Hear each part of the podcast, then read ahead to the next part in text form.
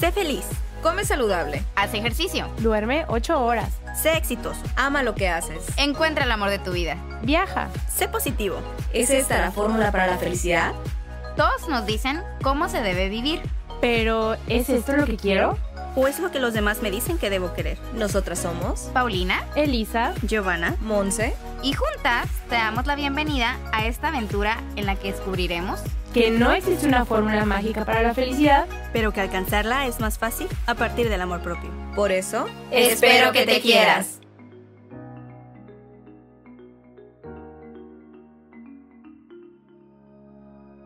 No sé si los que están aquí escuchen el podcast seguido, pero yo les compartí un minisodio sobre los mandamientos del amor propio, que la verdad a mí me encantan, se me hacen súper valiosos, como que todos los sepamos, que como les digo, no es un checklist, o sea, siempre decimos esto. Esto del amor propio no es un checklist, no es que tengo que hacer esto, tengo que hacer esto y tengo que hacer esto, porque todos somos diferentes y a todos nos acomodan y nos resuenan cosas diferentes. Entonces, quizá yo tenga que poner, más atención en ciertos puntos y alguien no porque se le resulta natural, o quizá dices, ay, sí tengo que poner atención todos, pero ahorita en este momento a mí me interesa poner atención en este y este. Y trabajas en eso, ¿sabes? Ok, entonces, el primero es el más obvio de todos, y este amarás sobre todas las cosas.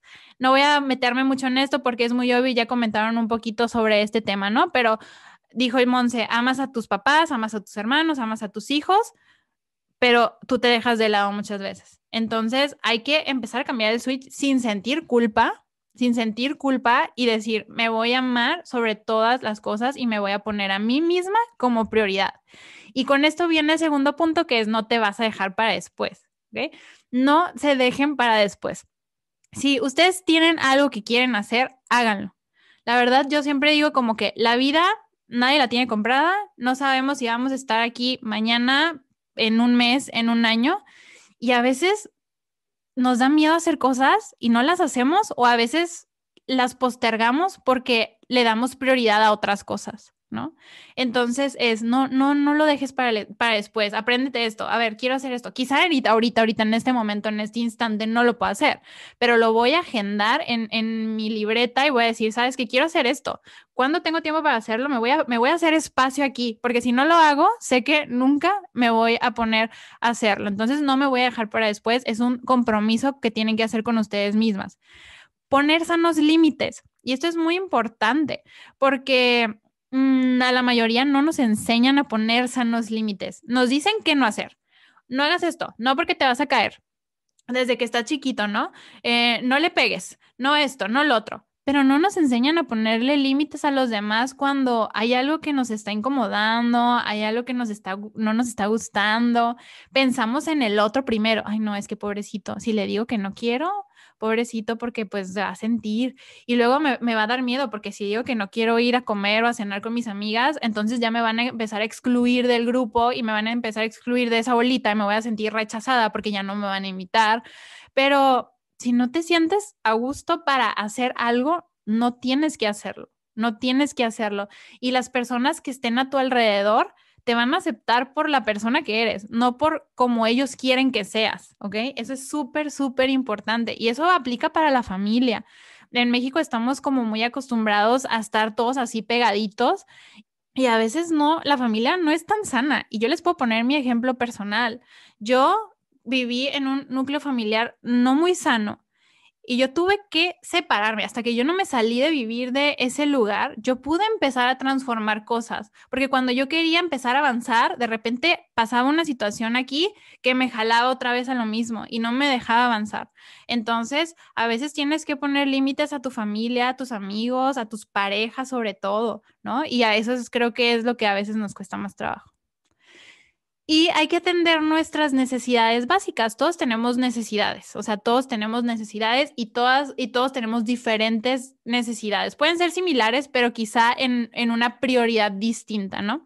Entonces, esto es súper importante. Tienes que atender tus necesidades básicas. Y esto me refiero contigo, o sea, por ejemplo, quizá no tengo dinero para ir a que me hagan un facial, ok, no importa. Quizá yo en mi casa voy a buscar una receta en internet y con cosas que tenga, o voy a comprar algo que no sea tan caro, o simplemente me voy a hacer un masaje con mis manos, no sé, algo que es como el buscar cómo sí, de algo que quiero, algo que quiero hacer, voy a atender esta necesidad básica que tengo, porque es súper importante, ¿no? Y aquí se viene englobando todo, o sea, el no dejarme para después, el poner límites, ¿no? Eh, les digo, no es que tengan que hacerlo así tal cual en este orden, ni que tengan que hacer todos al mismo tiempo, ni que es que si me falta uno, entonces ya no tengo amor propio. No, en todo se ve completamente diferente, pero es como una base, ¿no? De los que podemos partir. Hay que consentirnos. Hay que consentirnos y pongo esta imagen aquí de un teléfono porque a mí me resuena mucho esto de que a veces decimos, es que no tengo tiempo, no tengo tiempo para mí, o sea, si como, si me levanto a las 6 de la mañana, para hacer ejercicio, pero porque tengo que, porque la vida y la sociedad me dice que tengo que hacer ejercicio. Si tengo este, que salir corriendo de mi casa y entonces ni siquiera alcancé a desayunar y voy comprando lo primero que me encuentro. Y luego estoy ocho horas o más en el trabajo, dependiendo de, de las actividades de cada quien. Y luego regresas ya súper cansada, como decía Monsi, y dices, ay, no, ya no quiero nada, ya no quiero hacer nada, solo quiero llegar a acostarme en el sillón y prender la tele. Pues entonces, ¿dónde estás tú? Porque el hecho de llegarte y sentar, el hecho de llegar y sentarte en el sillón quizás sí te estás dando un espacio, pero no te estás nutriendo tanto. O sea, quizá te sentirías mucho mejor, como decía Monse, poniéndote a cantar, poniéndote a escribir, poniéndote a tocar un instrumento, eh, no sé, poniéndote a leer un libro. O sea, yo era de las que quiero leer este libro, este libro, este libro, pero nunca me hacía tiempo para leer los libros. Y ahora que estoy empezando como a hacerme estos pequeños espacios, estoy fascinada, fascinada leyendo estos libros. Y, y nos compartió hace poco que ella decidió, hace, hace, hace poco de hecho, desprenderse un poquito de redes sociales porque así lo necesitaba ella en su vida en ese momento. Y nos decía, ¿saben qué? Yo voy a pagar el teléfono un día a la semana, así, todo lo voy a pagar, no voy a saber de nada. Y está bien padre porque yo después, recientemente, lo empecé a hacer y no a pagarlo todo el día, pero sí de, de ponerlo en aéreo quizá dos, tres horas. Y me di cuenta que el teléfono te quita un chorro de tiempo y decimos que no tengo tiempo para nada, pero sí tengo tiempo para estar en Instagram, sí tengo tiempo para estar viendo TikToks, sí tengo tiempo para estar en WhatsApp, para estar en Facebook, pero no tengo tiempo para nada. O sea, es que no me alcanza el día.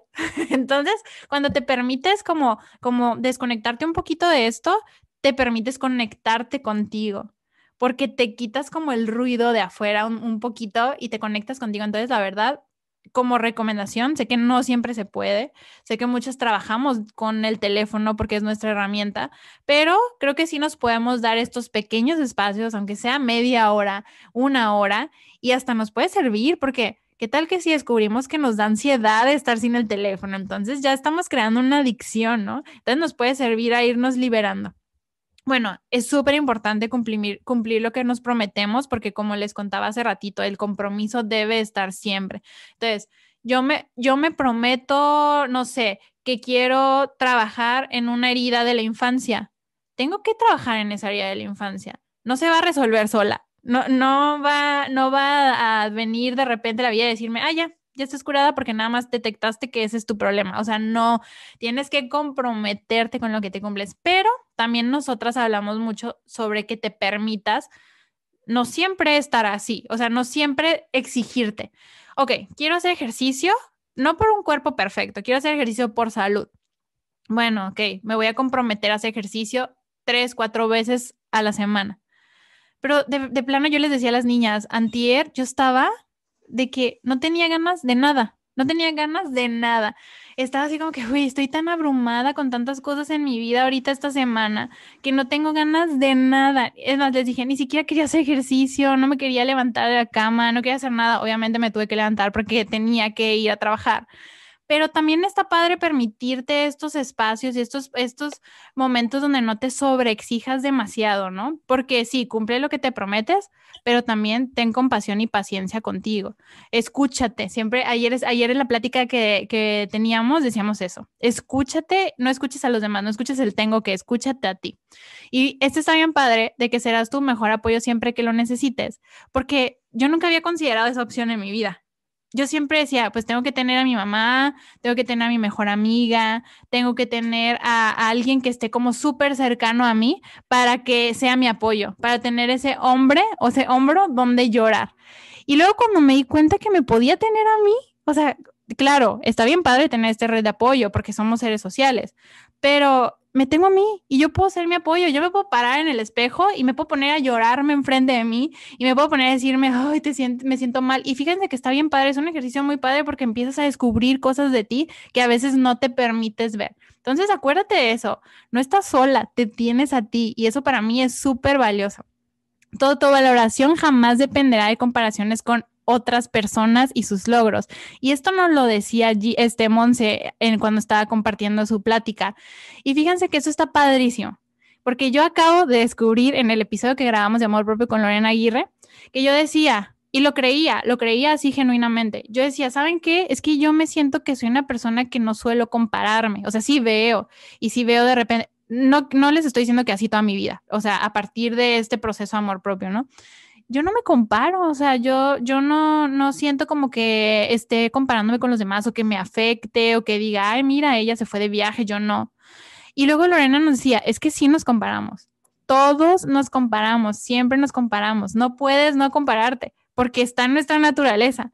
La diferencia es que tú puedes elegir cómo tomar esa comparación, si esa comparación te va a afectar o si esa comparación te va a fortalecer, si tú te vas a inspirar de algo que admiras en alguien o te vas a recriminar por tú no tenerlo.